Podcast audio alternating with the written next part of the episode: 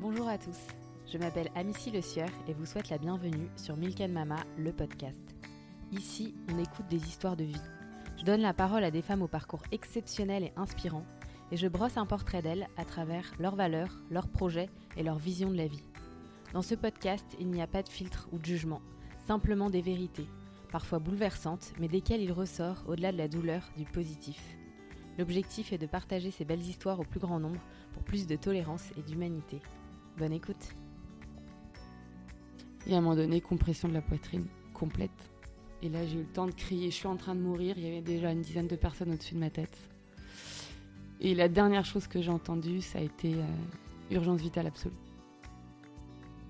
Et là, en fait, quand j'ai entendu la voix de mon mari, en fait, je crois que j'ai réalisé tout ce qui s'était passé. Parce que lui, quand on l'a appelé à 3h du matin, il s'est dit euh, Bon, bah voilà, en fait, c'est fini.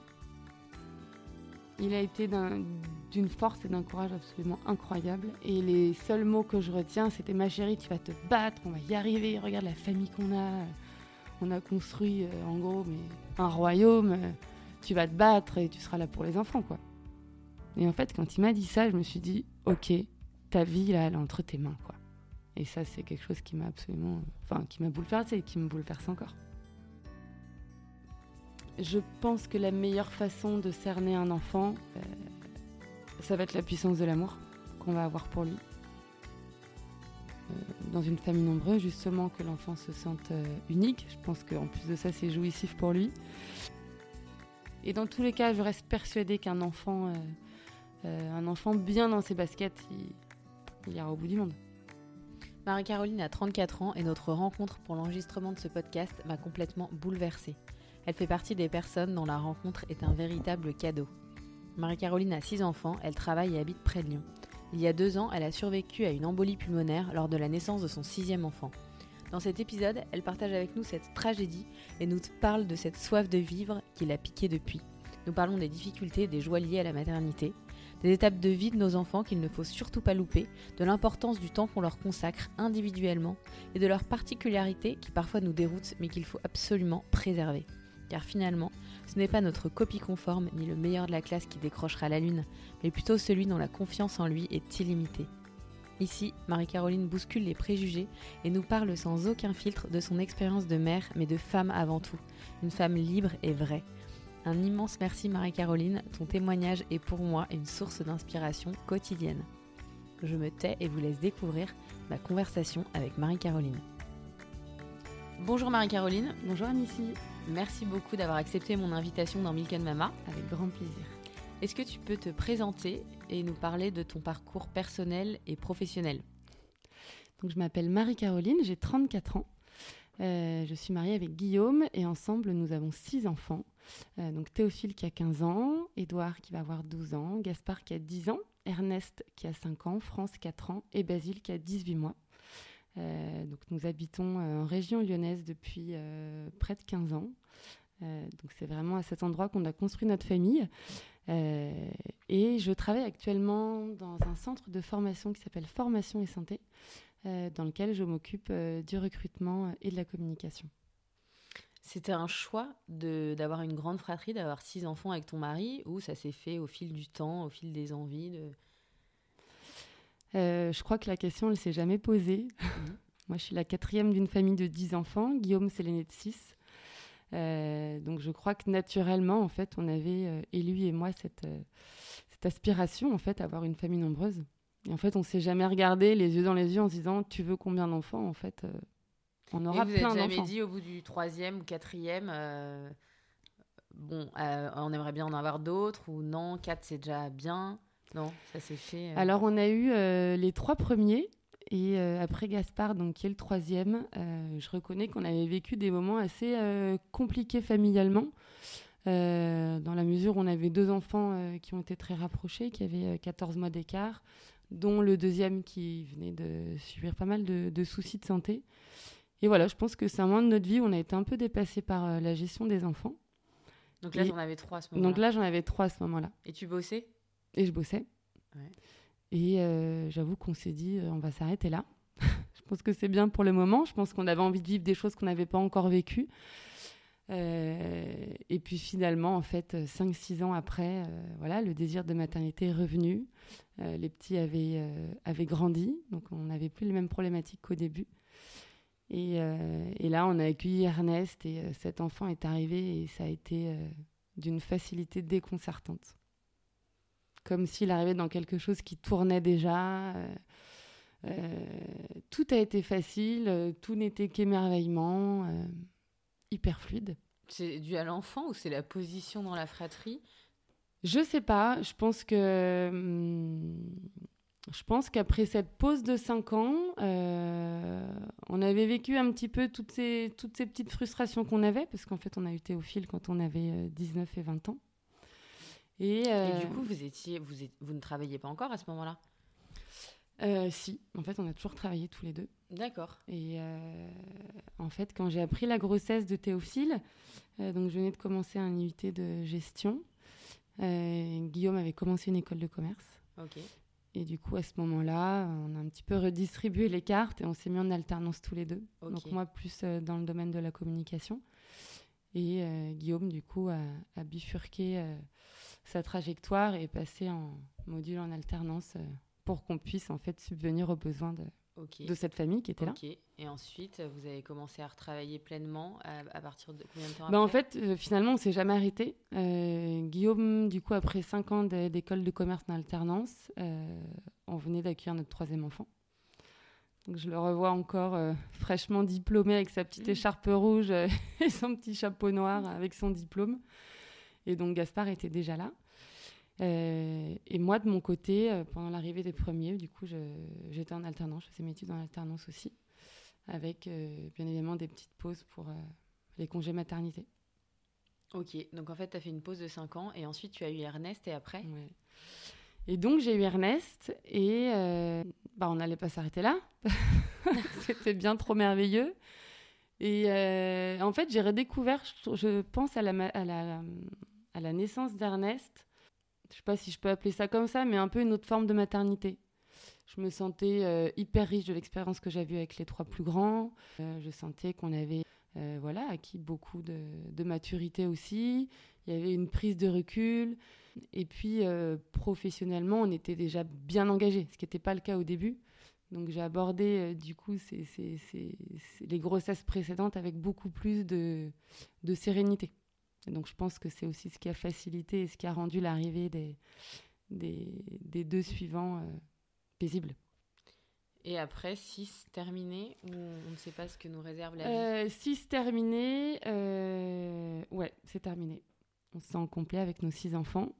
Euh, et il se trouve que l'accouchement de Basile s'est pas passé comme. Euh, Basile, c'est le dernier? Basile, c'est notre dernier, oui. D'accord. Qu'est-ce qui s'est passé? Ça s'est pas passé comme, euh, comme on l'avait imaginé. En fait, j'ai fait quelques minutes après l'accouchement une, une, embolie pulmonaire massive, suite de plusieurs arrêts cardiaques. Ok. C'est dû à quoi? C'est dû à alors, il n'y a pas de terrain génétique parce que du coup, on a exploré un petit peu d'où ça pouvait provenir.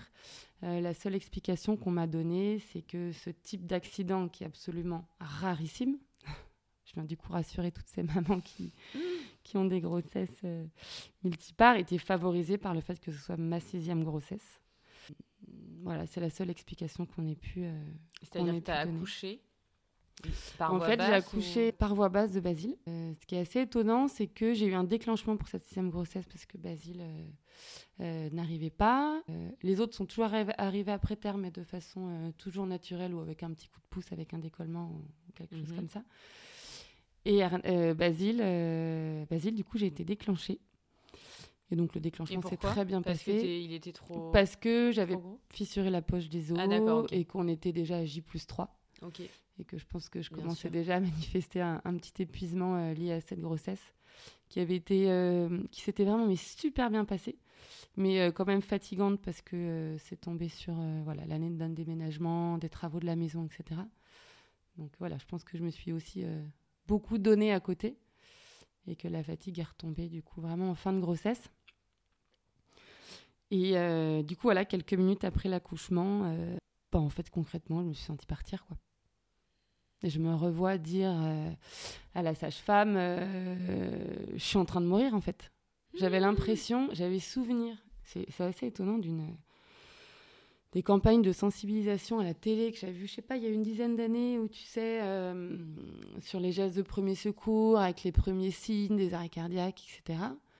Et je revois l'espèce de petit slow motion, là, où on voit un, un, petit monsieur qui commence à avoir des étoiles dans les yeux, à ne plus trop savoir euh, parler, même si le cerveau fonctionnait encore, mais bon, il n'y avait rien qui venait, d'avoir la poitrine qui se compressait, etc. Et en fait, à un moment donné, je regarde la sage-femme et je lui dis, mais j'ai envie de vous dire plein de choses, mais je n'y arrive pas. Et puis elle me disait, euh, ah bon, mais est-ce que ça va? Je sais pas. Oui, j'arrivais à peine à lui dire que ça allait. Et puis elle me dit, bah, vous voulez prendre votre petit sur vous? Parce qu'elle venait de me le déposer, elle me l'avait repris pour euh, les premiers soins. Et, Et là, il y avait ton mari à côté de toi? Alors, il y avait mon mari à ce moment-là. Et donc, j'étais incapable de prendre le petit sur moi. Je pense que je devais sentir que mon corps commençait à lâcher. Mais bon, après, je venais d'accoucher. Hein, donc, euh, je pense que ça, c'est des signes assez courants. Euh, j'avais la péridurale aussi qui m'avait quand même un peu shooté, donc je n'étais pas trop alarmée. Et elle me dit à plusieurs reprises Est-ce que vous, avez des étoiles dans les yeux? Je lui dis euh, Non, ça j'arrivais à lui dire que je n'avais pas d'étoiles dans les yeux. Et puis bref, euh, Guillaume me dit Écoute, Marika, il y a une urgence, ça fait six fois que ta mère appelle en continu, je vais sortir de la salle, j'ai peur qu'il y ait un souci à la maison parce que maman gardait les, les cinq aînés.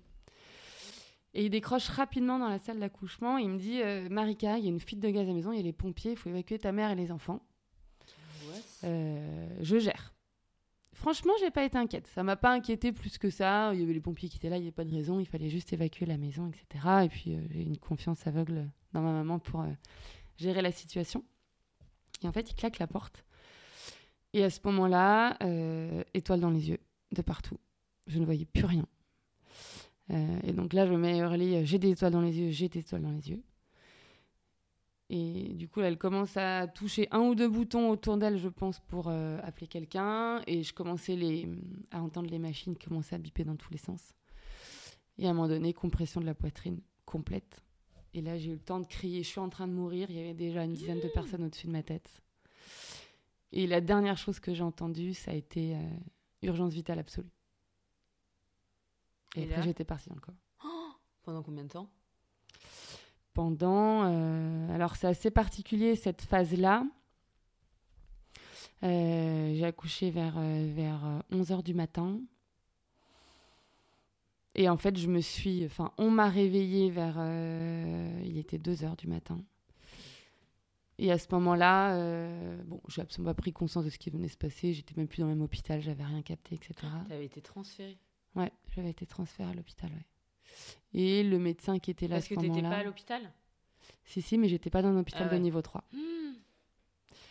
Euh, donc je me suis réveillée à ce moment-là.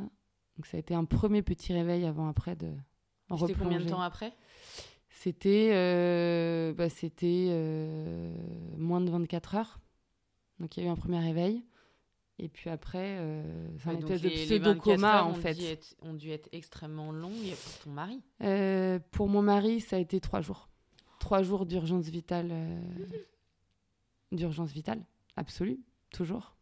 Et un pronostic vital très engagé et des, et des avis très pessimistes.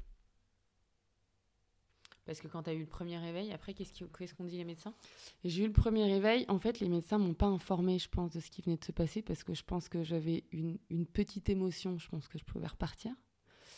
Ils m'ont juste dit écoutez, madame, vous avez eu un accident. Euh, il m'a sorti un mot, je sais pas ce que c'était. Vous avez été opéré. Bon. Mais j'étais là, j'étais dans un coma complet, hein, mais j'ai quand même percuté ce qu'il me disait. Il m'a juste dit est-ce que vous souhaitez dire un mot à votre mari? Donc, euh, bien évidemment, je dis oui, mais moi, j'avais pas mesuré, si tu veux, à ce moment-là, que, que, que, en fait, dans la tête de, de plusieurs personnes, en fait, j'étais euh, j'étais morte, en fait, quasiment, tu vois. Et donc, euh, le téléphone sonne, il me le tenait à côté de moi. Et là, je me souviens, j'ai une voix rauque qui sort parce qu'en fait, j'avais été intubée pendant plusieurs heures. Et là, en fait, quand j'ai entendu la voix de mon mari, en fait, je crois que j'ai réalisé tout ce qui s'était passé. Parce que lui, quand on l'a appelé à 3h du matin, il s'est dit euh, Bon, bah voilà, en fait, c'est fini. Parce qu'en fait, ça fait depuis 23 heures qu'on l'avait prévenu que s'il y avait un coup de fil dans la nuit, c'était c'était terminé. Et ça me donne les larmes aux yeux ce que tu me mmh. dis. Quelle mmh. angoisse. Et du coup, tu as dit quoi comme mot à ton mari? Bah, En fait, j'ai pas été en capacité de dire grand-chose. Euh, il a été d'une force et d'un courage absolument incroyable. Et les seuls mots que je retiens, c'était ma chérie, tu vas te battre, on va y arriver. Regarde la famille qu'on a. On a construit, euh, en gros, mais un royaume. Euh, tu vas te battre et tu seras là pour les enfants, quoi. Et en fait, quand il m'a dit ça, je me suis dit, ok, ta vie, là, elle est entre tes mains, quoi. Et ça, c'est quelque chose qui m'a absolument. Enfin, qui m'a bouleversé et qui me bouleverse encore.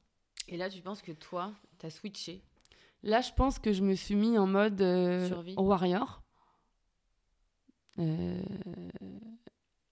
et pourtant, euh, en fait, c'est fou parce que dans ce que j'ai vécu, en fait, c'était complètement. En fait, c'est complètement étrange cette sensation parce que je trouve qu'au moment de l'accouchement, je sais pas toi comment tu as vécu ça pour tes enfants, mais c'est quand même le moment de notre vie de, femme et de mère où on se sent le plus puissante limite intouchable. C'est complètement animal, ce truc, on donne la vie, un petit être qui sort. Euh, euh, le corps est absolument euh, merveilleux. Je pense que c'est la plus belle prouesse du, corps humain. Et en fait, j'avais jamais imaginé la possibilité qu'à ce moment de toute puissance, il puisse m'arriver quelque chose d'aussi bah, d'aussi fragile, terrible. Donc, euh, ouais, ça a été, euh, ça a été euh, je pense, l'événement qui... Qui a marqué ta vie Qui a marqué ma vie, c'est certain, à tout jamais, ouais. Et suite à ça Et suite à ça, donc déjà une fois les trois jours passés, de, une fois que le pronostic vital engagé a été levé, voilà, là ça a laissé place au repos, euh, voilà, j'ai été euh, accompagnée par des familles formidables et des amis absolument incroyables qui nous ont aidés euh, les mois qui ont suivi l'accouchement. Ouais. Et on est unanime avec Guillaume pour dire que, que voilà, certes, c'est l'événement le plus marquant de notre vie, mais que je pense à. Vas-y. Excuse-moi. Non, non, je t'en prie. oui, donc suite à cet événement marquant de ta vie, très bouleversant, comment tu as réintégrer ta famille et j'imagine que même euh, euh, euh, enfin pas spirituellement je sais pas comment dire j'imagine que ça a dû te faire grandir tu as dû mm. changer d'état mm. d'esprit d'avoir vécu la fragilité de la vie de si près. Dans quel état d'esprit tu étais en fait une fois que le pronostic vital comment on dit ça? Une fois que le pronostic vital engagé a été levé, euh, donc là il y a eu une phase euh, quand même d'hospitalisation, euh, et après on a fait place au repos et à la reprise progressive de la vie de famille, forcément avec des appréhensions. Je me souviens du jour où je suis rentrée à la maison, j'étais là, là j'espère que je vais pas être omnibulée par la maison qui a tourné pas comme moi je la fais tourner. Et puis en fait, je crois que je me suis laissée porter. Et, euh, mine de rien, cet événement euh, bah, nous fait dire qu'il y a quand même des choses beaucoup plus futiles que, que voilà, ces, questions, ces questions matérielles ou d'organisation euh, que j'allais forcément retrouver en arrivant. Mais voilà, c'est sûr que ça a été l'événement le, le, plus marquant de notre vie, ça c'est une certitude. Mais quel bonheur de réaliser que finalement que la famille nombreuse, ça a été notre plus grande force à ce moment-là. Et qu'il fallait qu'on se batte pour, euh, pour, les cinq, pour les six enfants qui étaient là.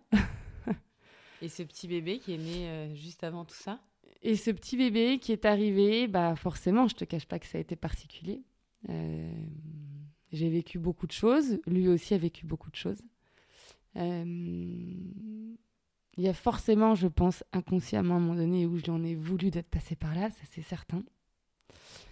Donc forcément, ça s'est ressenti dans la... Bah non, attends. Bah, ça s'est forcément ressenti dans, dans cette relation qui s'est construite, parce que finalement, ça a été quand même quasiment le point de départ. Mais après, on s'est vraiment battu avec Guillaume pour euh, essayer de se dire, euh, il faut vraiment justement associer la naissance euh, bah, à ce combat pour la vie, plus que voilà un accident qui aurait pu me coûter la vie. Et donc, euh, ouais, j'ai eu des premiers mois difficiles, mais j'ai envie de te dire, c'était même pas la fatigue, c'était même pas. Parce que j'ai eu de la chance, j'ai eu vraiment aucune séquelle de mon accouchement, de mon, bah, de mon accident, de mon accouchement. Euh, c'était pas, c'était pas la fatigue, c'était vraiment euh, la culpabilité. en fait, de, de pas de pas réussir en fait à aimer cet enfant autant que les autres au départ quoi. Il y avait trop de choses qui nous trop de choses qui nous séparaient, trop d'événements, trop de et puis en fait euh, petit à petit voilà, c'est parti des petites grâces de la vie, on a on s'est reconstruit en fait tous les deux. J'ai beaucoup beaucoup parlé, je lui ai tout raconté, tout bah voilà ce que je ressentais, et euh, voilà, maintenant j'arrive à lui dire, euh, le sourire relève, que euh, en fait, finalement, sa naissance, c'est la plus belle chose qui nous est arrivée avec son papa. Incroyable. Mm. Et suite à ça, on s'est dit, tu t'es dit, du coup, ça sera, c'est mon dernier enfant. Et suite à ça, bah, c'est évident que c'est le dernier parce que de fait, ma santé est quand même devenue plus fragile et que j'ai récupéré la vie, donc je vais la garder bien précieusement. je remettrai pas en danger, en tout cas ma santé. Euh, est-ce qu'il ne faut pas une bonne dose d'inconscience pour avoir six enfants et poursuivre une carrière, tous les deux dans un couple en 2023 Inconscience, je sais pas. Euh, en fait, j'ai cette. je commence à zozoter. En fait, j'ai cette chance euh, de pas m'être posé la question parce qu'en fait, Théophile est arrivé tellement tôt dans nos vies qu'on a été très vite projeté dans une euh, vie d'adulte et de fait une vie professionnelle, parce qu'il fallait euh, du coup subvenir au. C'était un enfant qui était désiré ou c'était un accident? Euh... Oh, il n'était pas programmé à ce moment-là. désiré mais pas programmé. il a été accueilli avec tout l'amour dont il avait besoin, mais effectivement, si, si on l'avait pas, on l'avait pas imaginé comme ça, non. Mais une fois qu'il est arrivé, vous avez quand même enchaîné les autres assez rapidement. Vous vous êtes dit bon bah on a, il est là, donc autant euh, construire. Bah en fait c'est ça. Ça y est, on était lancé quoi. On s'est lancé hyper tôt, mais euh, mais euh, aucun regret. Je pense que c'est une des plus belles choses qui nous qui nous soit arrivée aussi dans nos tempéraments et dans nos personnalités. je trouve que finalement ça nous ressemble, ça nous ressemble bien. Euh, Parce que vous aviez quel âge déjà On avait 19 et 20 ans. À peine je venais de souffler mes bougies. Et donc, finalement, cette question de travailler, d'avoir des enfants, est-ce que je dissocie les deux? Est-ce que je m'arrête? Est-ce que je. En fait, elle s'est jamais posée.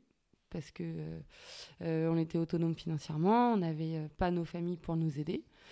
Donc, si tu veux, dès le départ, on a concilié euh, notre vie de parents et notre vie professionnelle.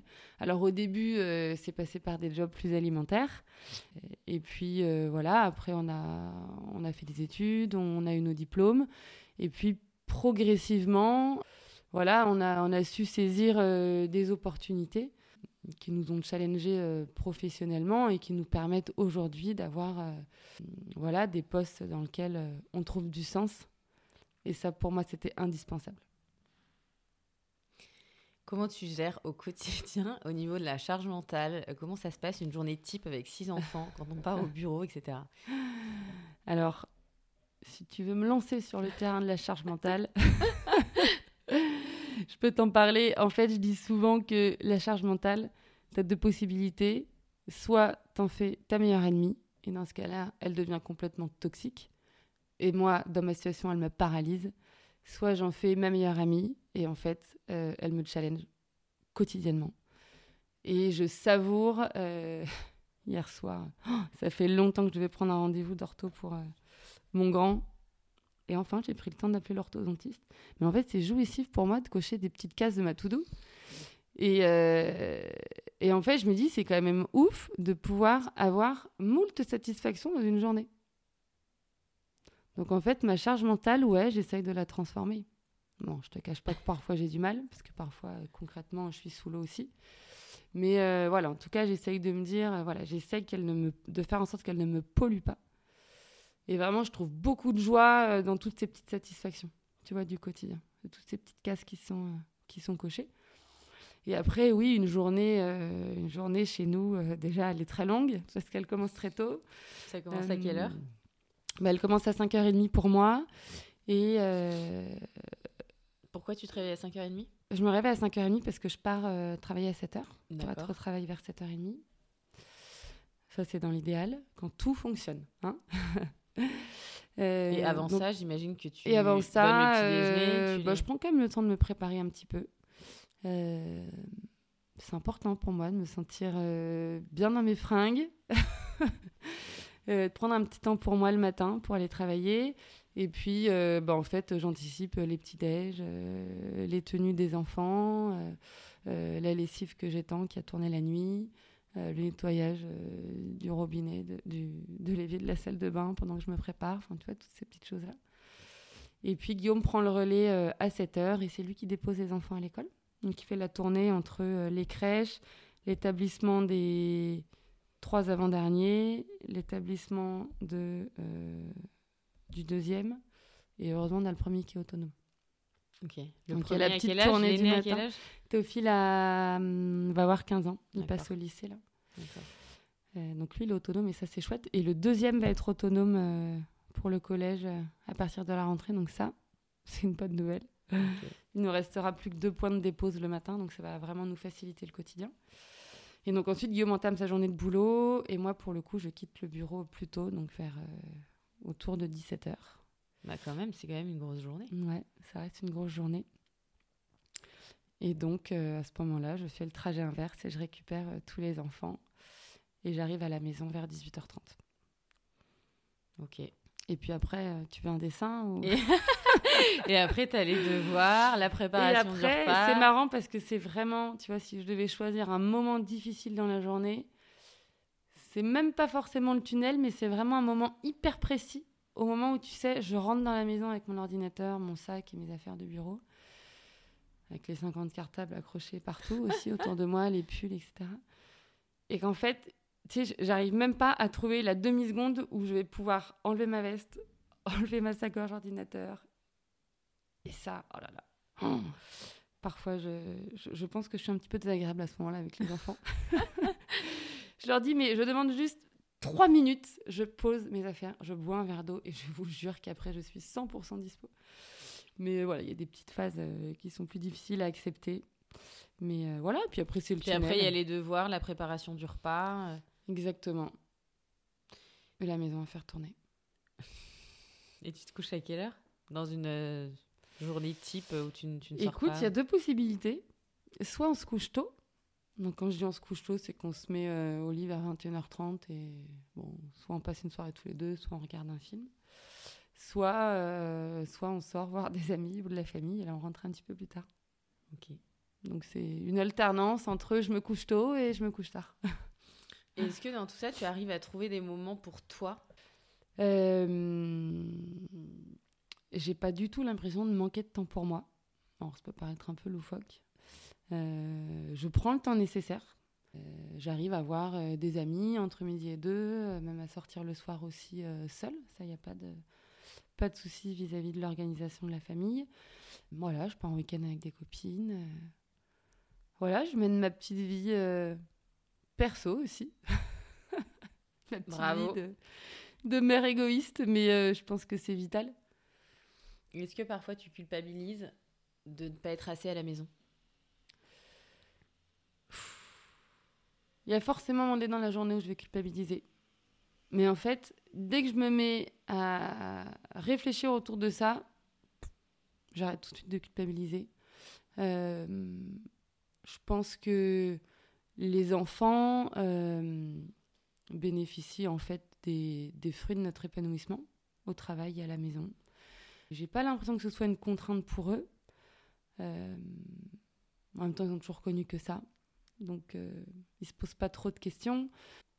Après, effectivement, il y, a, des moments hyper importants dans la vie des enfants qu'il ne faut pas louper. Euh, et là, typiquement, euh, il y a des portes qu'il ne faut pas louper. Je pense notamment à tous ces événements, alors qui sont ces événements plus ponctuels, comme des fêtes de l'école, comme Spectacle de fin d'année. Voilà, les euh, spectacles de fin d'année. Ça, c'est des choses qu'il faut absolument pas rater. Ouais, ça pour moi, c'est des choses à pas, pas louper, les fêtes de l'école. En fait, il y a des événements qui arrivent de manière ponctuelle. Typiquement, je pense à la rentrée, aux anniversaires, aux kermesses des enfants, etc. Et il y a des événements quotidiens qu'il faut pas louper aussi. Ça va être euh, tout ce qui va être euh, lié au rituel des enfants. Donc, ça va être le lever, le coucher, voilà, toutes ces petites choses qui, qui finalement euh, ponctue le quotidien des enfants. Après, je suis persuadée que ce qu'il y a de plus précieux pour un enfant, finalement, ça va être euh, le temps qu'on va lui accorder. Euh, un temps de qualité, surtout. Et je pense que, je pense que tous les experts du monde entier sur la parentalité, ça remplacera jamais l'importance du temps qu'on passera, la préciosité du temps qu'on passera avec nos enfants. Tu arrives à passer du temps avec chacun d'eux? J'arrive à passer du temps avec chacun d'eux, même on arrive à passer du temps ensemble, en couple avec eux. Typiquement, tu vois, on a mis en place depuis quelques années déjà euh, le petit rituel du dîner du roi. Donc en fait, une fois par semaine, à tour de rôle, on dîne avec un enfant particulier. Donc là, c'est vraiment le dîner du roi euh, dans la salle à manger. Euh, on prépare le repas tous les deux, on couche tout le monde et vraiment on prend un moment de qualité à ce moment-là. Donc en fait, on trouve des petites astuces dans nos quotidiens chargés justement pour euh, favoriser ces moments de qualité. Et le week-end, bien évidemment, euh, on va aller passer euh, des moments. on adore se balader dans la campagne, dans la forêt, etc. Donc on sort très souvent avec les enfants. Et en fait, je trouve qu'il en ressort plein de choses de ces moments de qualité, contrairement aux moments du quotidien finalement. C'est que à travers ces moments de qualité, et je trouve que c'est hyper important dans une fratrie, on va réussir, si tu veux, à déceler un peu la particularité, la singularité de chacun. Et, euh, et les aimer pour ce qu'ils sont, en fait, surtout. Et on les aime pas parce que c'est nos enfants, etc. Mais on les aime. Enfin, je t'aime parce que tu as cette particularité, tu as cette différence, etc. Justement, ça en vient une question. Comment cerner l'intelligence de chacun de nos enfants avec leur singularité afin qu'ils puissent tracer leur chemin et non le nôtre ou celui de la société? C'est une question euh, hyper intéressante.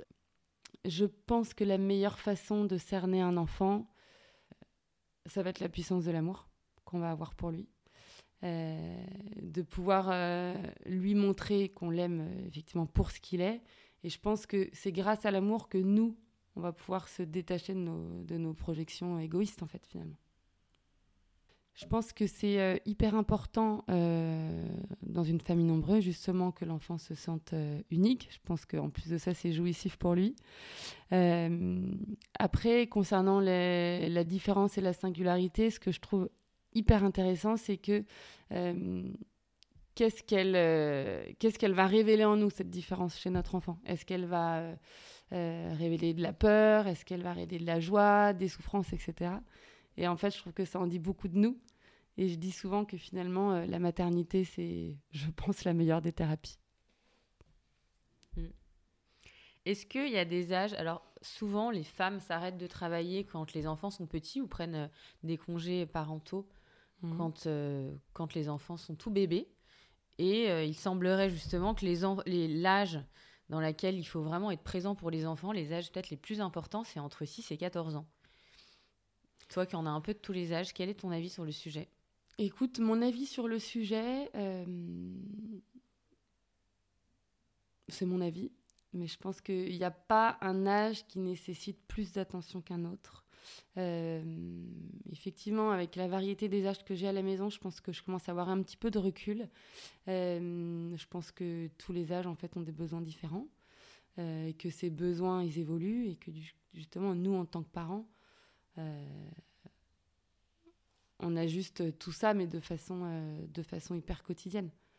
Après, concrètement, un, enfant, de quoi il a besoin pour grandir, à part bouffer euh, Il a besoin principalement d'amour, parce que l'amour, elle donne confiance. Euh, l'amour, ça rassure. Il a besoin aussi d'un cadre, il a besoin de repères pour se sentir en sécurité. il a besoin d'écoute, beaucoup. Il a besoin de tendresse et donc de temps.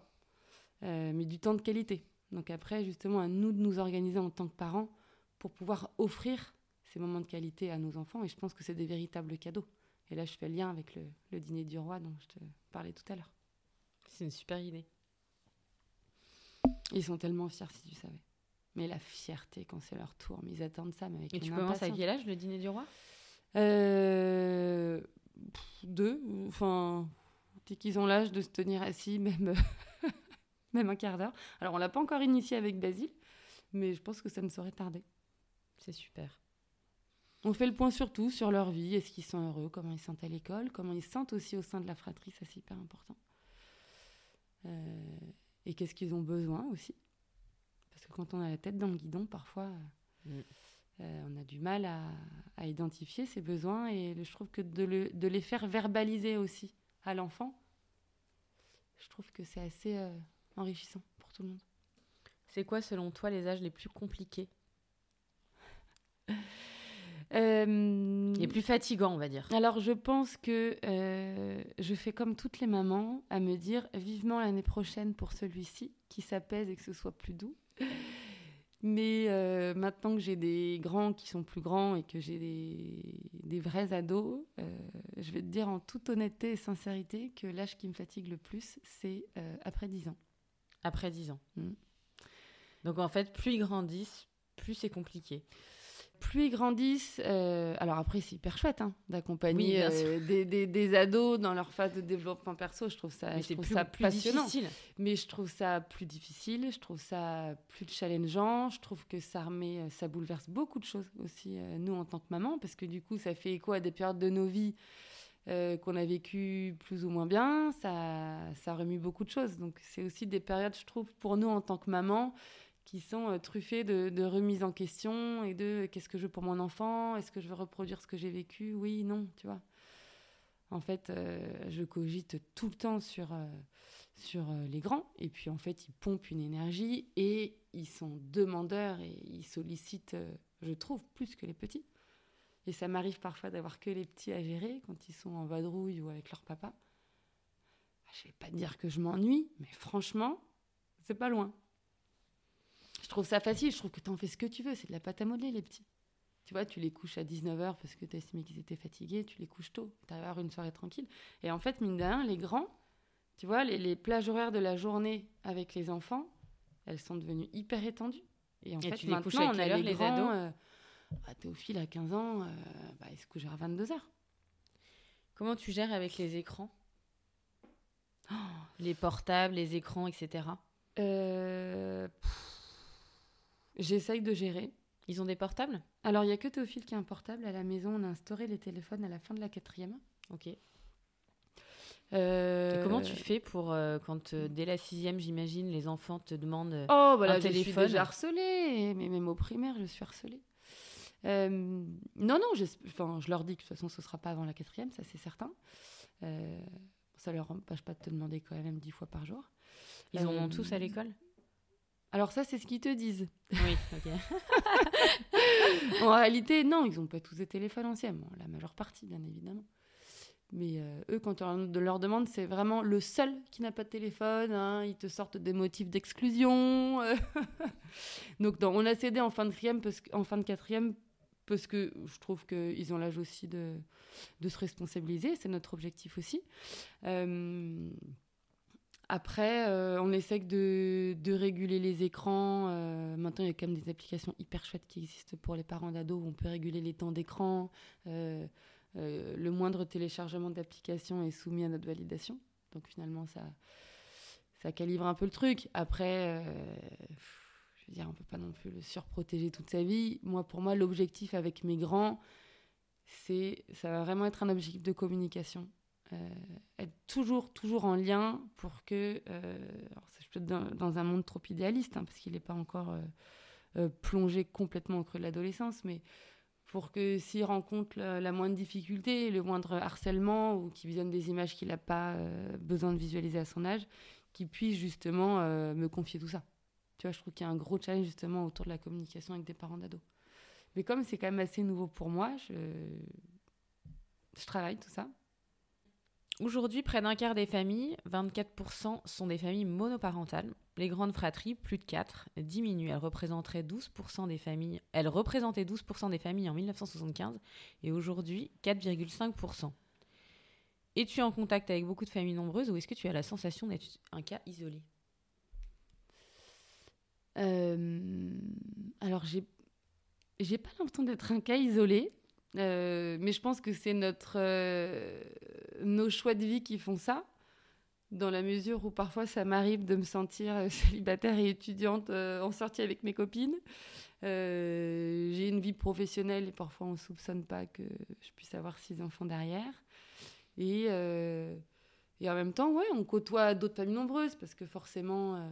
Euh, on est naturellement attiré par euh, des modèles familiaux qui, qui, nous ressemblent, mais en tout cas, euh, notre extérieur, en tout cas, n'est pas constitué que de, que de nombreuses, pas du tout. Si elle s'exprime majoritairement un sentiment de satisfaction, il y a 62% des familles nombreuses interrogées qui jugent leur image négative, assimilée selon eux, à celle de gens qui profitent ou de gens qui vivent des allocations au lieu d'aller travailler. C'est quoi ton avis sur ce sujet? Qu'est-ce que je suis contente qu'on m'ait jamais posé cette question Parce que de fait, euh, ça va faire 15 euh, ans que je bosse, donc finalement la question ne se pose pas. Euh, j'ai jamais subi, non, de clichés autour de la famille nombreuse. Euh, et je suis même, et Guillaume aussi, assez fière justement de pouvoir véhiculer aussi un nouveau modèle de famille nombreuse, voilà, moderne et bien ancré dans la société. Nous sommes dans une société qui valorise l'indépendance financière, la productivité, la réussite professionnelle, le jeu et la satisfaction des besoins personnels. Comment tu arrives à concilier épanouissement personnel et accomplissement familial alors ça, je vais revenir un petit peu euh, à ce que je te disais tout à l'heure par rapport à l'arrivée hyper précoce de Théophile. C'est qu'en fait, quand Théophile est arrivé dans notre vie, on a eu en fait deux possibilités qui, se sont offertes à nous. La première, c'était euh, on fait focus sur l'arrivée de cet enfant, euh, on fait une croix sur notre vie étudiante et concrètement, socialement, on se coupe de tout. Mais ça, je crois que c'était contre nature. Et la deuxième possibilité, c'était dès le départ d'essayer de faire évoluer ensemble euh, notre parentalité et notre épanouissement personnel. Donc j'ai toujours connu ça. Donc, et en fait, on le vit encore maintenant. Je pense que hum, je pense qu'on a besoin aussi, euh, nous en tant que parents, d'aller se nourrir de l'extérieur. Tu vois ce que je veux dire? Et vous arrivez à trouver des moments en couple? Alors, on arrive à trouver des moments en couple. J'ai envie de te dire pas assez. Euh, pas assez parce que je pense que et l'accident pour le coup à la naissance de Basile y est pour beaucoup mais je pense que tu pourras pas nous enlever cette soif de vivre tout et de façon intense euh, depuis ce jour-là. Et le problème c'est qu'on a envie de tout vivre. Et donc il y a des soirs on se retrouve tous les deux on est là, là qu'est-ce qu'on fait? On se fait tous les deux on a autant envie de passer du temps avec nos enfants, en même temps, on a trop envie d'aller voir des coups avec nos copains. On est toujours tiraillés, du coup, on essaye de tout faire. Du coup, il y a pas mal de frustration parce que parfois, il y a cette sensation de faire mal. Euh, mais voilà, pour le coup, c'est vraiment un point de progression et on travaille là-dessus tous les deux. Et tu vois, typiquement, hier soir, on s'est posé et on a ouvert l'agenda et on s'est calé là jusqu'à la fin du mois des temps à deux. Mais on s'est même, euh, on a même écrit dans l'agenda l'intitulé du moment à deux, parce qu'il y a des choses dont on a vraiment besoin de parler pour, euh, pour nous et pour la famille, et euh, sur des points hyper importants. Et donc, on a même intitulé le nom de l'événement avec, voilà, bah, ce soir-là, on va parler de ça, l'autre soir, pour être sûr que rien nous échappe, mais, mais dans tous les cas, on regrette jamais un temps passé à deux. Donc, ça, c'est l'objectif, ça, c'est l'essentiel. Et puis, euh, ouais, il faut, c'est sûr qu'il faut qu'on en passe un petit peu plus. Après, je me dis, on aura toute notre vie aussi quand les enfants seront plus grands. Donc, euh. je, relis un propos que, que j'ai bien aimé, euh, dans un, enfin, que j'ai lu. C'est capital de trouver quelqu'un qui croit en vous autant, voire plus que vous-même, et qui considère toujours que votre parcours professionnel a autant d'importance que le sien. Est-ce que c'est ce que tu ressens mm. avec ton mari? Ouais. Bien sûr, c'est absolument euh, indispensable de trouver quelqu'un qui croit en nous. Et tu l'as bien dit parce que Guillaume a toujours euh, beaucoup plus cru en moi que, moi-même. Euh, et j'ai cette chance vraiment énorme de vivre avec lui. Je pense que j'en serais pas là professionnellement s'il avait pas, s'il avait été pas là. Après, il a jamais été question que lui seul, si tu veux, ait la possibilité de s'épanouir professionnellement. En fait, euh, lui, il n'a pas vu à travers moi uniquement euh, une mère euh, et une épouse, il a vu aussi une femme qui avait ce besoin de s'épanouir, mais en dehors de la sphère familiale. Et j'ai été confrontée, notamment, il y a un événement qui m'a marqué quand je suis revenue au travail après la, la, naissance de Basile. En fait, je trouve que on s'emprisonne assez facilement derrière le statut de mère, tu vois. En tout cas, moi, c'est comme ça que je l'ai vécu. Et tu vois, pendant mon congé maternité, je sais pas, j'ai eu l'impression, tu sais, qu'en gros, euh, tu as perdu des neurones limite et que tu as plein de compétences pro en fait qui se sont complètement éteintes. Euh, et donc j'ai tendance vraiment à perdre confiance en moi, tu vois. Et à ce moment-là, Guillaume, il a été un réel booster. Et maintenant, avec du recul et après avoir eu plusieurs congés maternité et plusieurs reprises de job. Et j'accompagne d'ailleurs dans le cadre professionnel beaucoup de femmes euh, dans le cadre de leur reconversion professionnelle dans le secteur de la santé.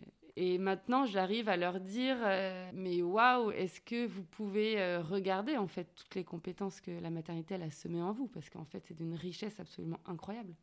Et je trouve que on intègre de plus en plus maintenant dans les process de recrutement, tu sais, ces soft skills qui sont en fait des, des compétences comportementales, plus du savoir-être, etc. Et je trouve que c'est hyper, euh, hyper prometteur et hyper encourageant pour, euh, pour toutes ces mères, en tout cas, qui ont soif de, reconversion professionnelle et qui s'en sentent pas capables après des longues périodes euh, d'absence et où parfois, ouais, je trouve qu'on a tendance vraiment à s'enfermer derrière ce, statut de, maman, quoi. Mmh, très intéressant. Qu'est-ce que tu peux donner comme conseil à toutes les mamans, dont même moi je peux faire partie parfois, qui se sentent noyées dans un verre d'eau euh, avec euh, deux ou trois enfants ou même un euh, et un job à côté ou pas mais C'est pas une bonne question que tu me poses. Parce que quand j'ai eu un, deux, trois enfants, je pense que j'étais noyée dans un verre d'eau. Et en fait, je crois que ce qui m'a sauvée, c'est d'avoir le 4, 5 et 6. Donc je sais pas si c'est un bon conseil.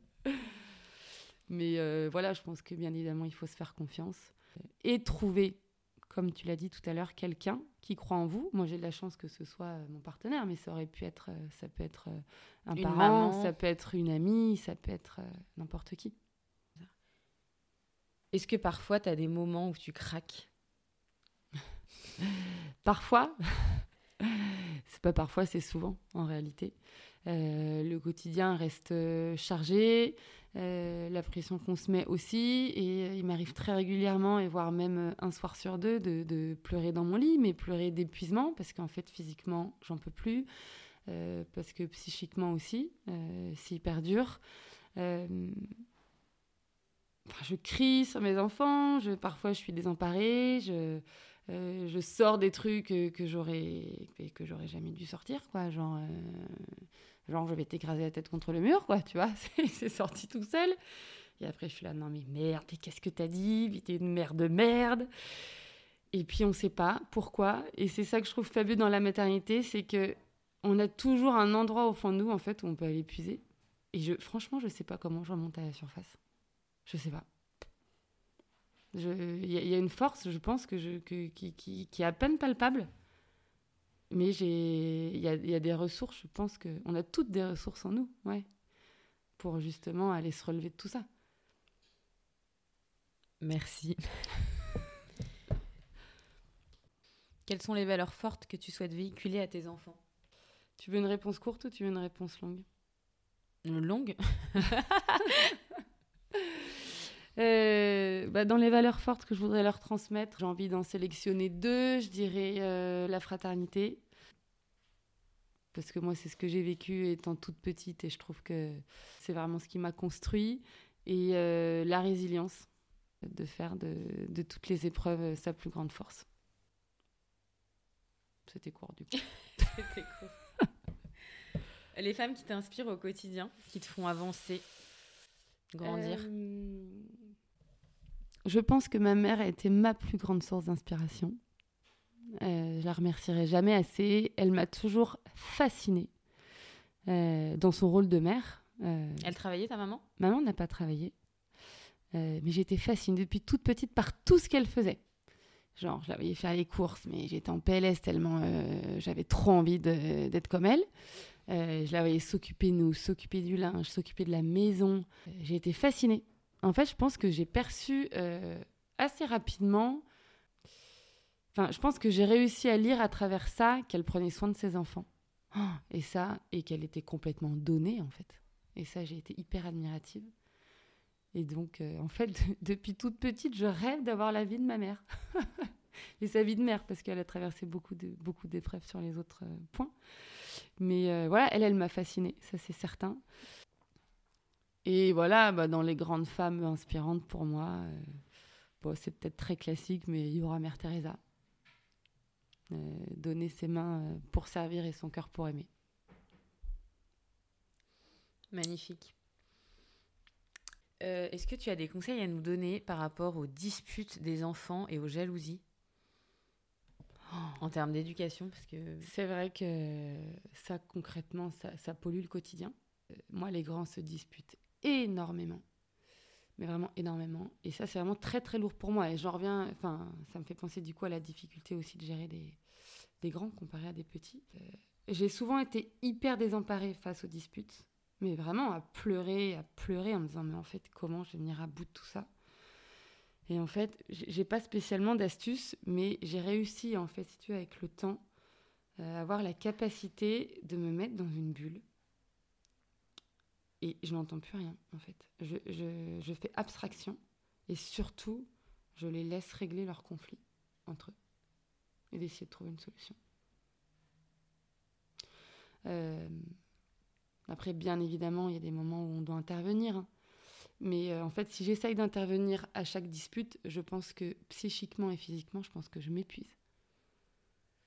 Et c'est aussi pour ça qu'on avait voulu déménager, c'est qu'avant on était dans un appartement, bah, forcément de plein pied. On n'avait pas d'étage.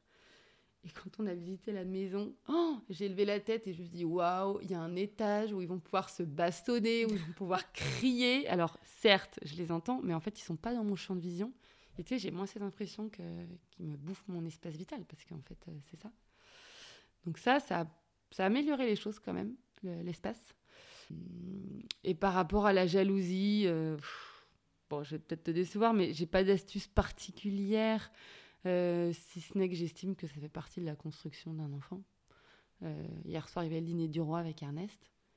Ah, si tu avais vu la jalousie dans les yeux de France, mais elle en pleurait, quoi. Des crises d'angoisse dans son lit, genre je veux vivre ce que tu es en train de vivre. De Alors vivre. Qu'ils le vivent tous, de toute façon. Alors qu'ils le vivent tous, mais elle en avait envie à l'instant T, quoi. Et euh, voilà, l'important c'est de lui réexpliquer que, bah, que ça allait être son tour. Euh, et en même temps, si tu veux, je trouve ça assez, euh, je trouve ça assez juste de, de, la laisser exprimer sa jalousie, parce que c'est normal. De toute façon, un enfant, si tu veux, euh, euh, il se construit un peu sur, sur le mimétisme. Quoi. De toute façon, il veut tout ce que tu as, il désire tout ce que tu as. Donc, partons de ce principe-là. Je pense qu'on s'est tous construits là-dessus. Donc, c'est plutôt sain alors. si on a des enfants qui se disputent et qui sont jaloux, c'est bien, ça veut dire qu'ils ah, sont en moi, bonne je trouve que c'est signe de bonne santé. Ah, mais ça, c'est certain. Alors après, il y a des histoires de famille que nous, en tant que parents, on ne peut pas démêler, ça c'est certain. Il ne faut pas non plus se positionner, nous, en tant que mère et, parents, en tant que sauveurs, et des situations où on est obligé bah, d'aller chercher du soutien et de l'aide d'ailleurs, hein, ça c'est certain. Et on, l'a déjà expérimenté aussi.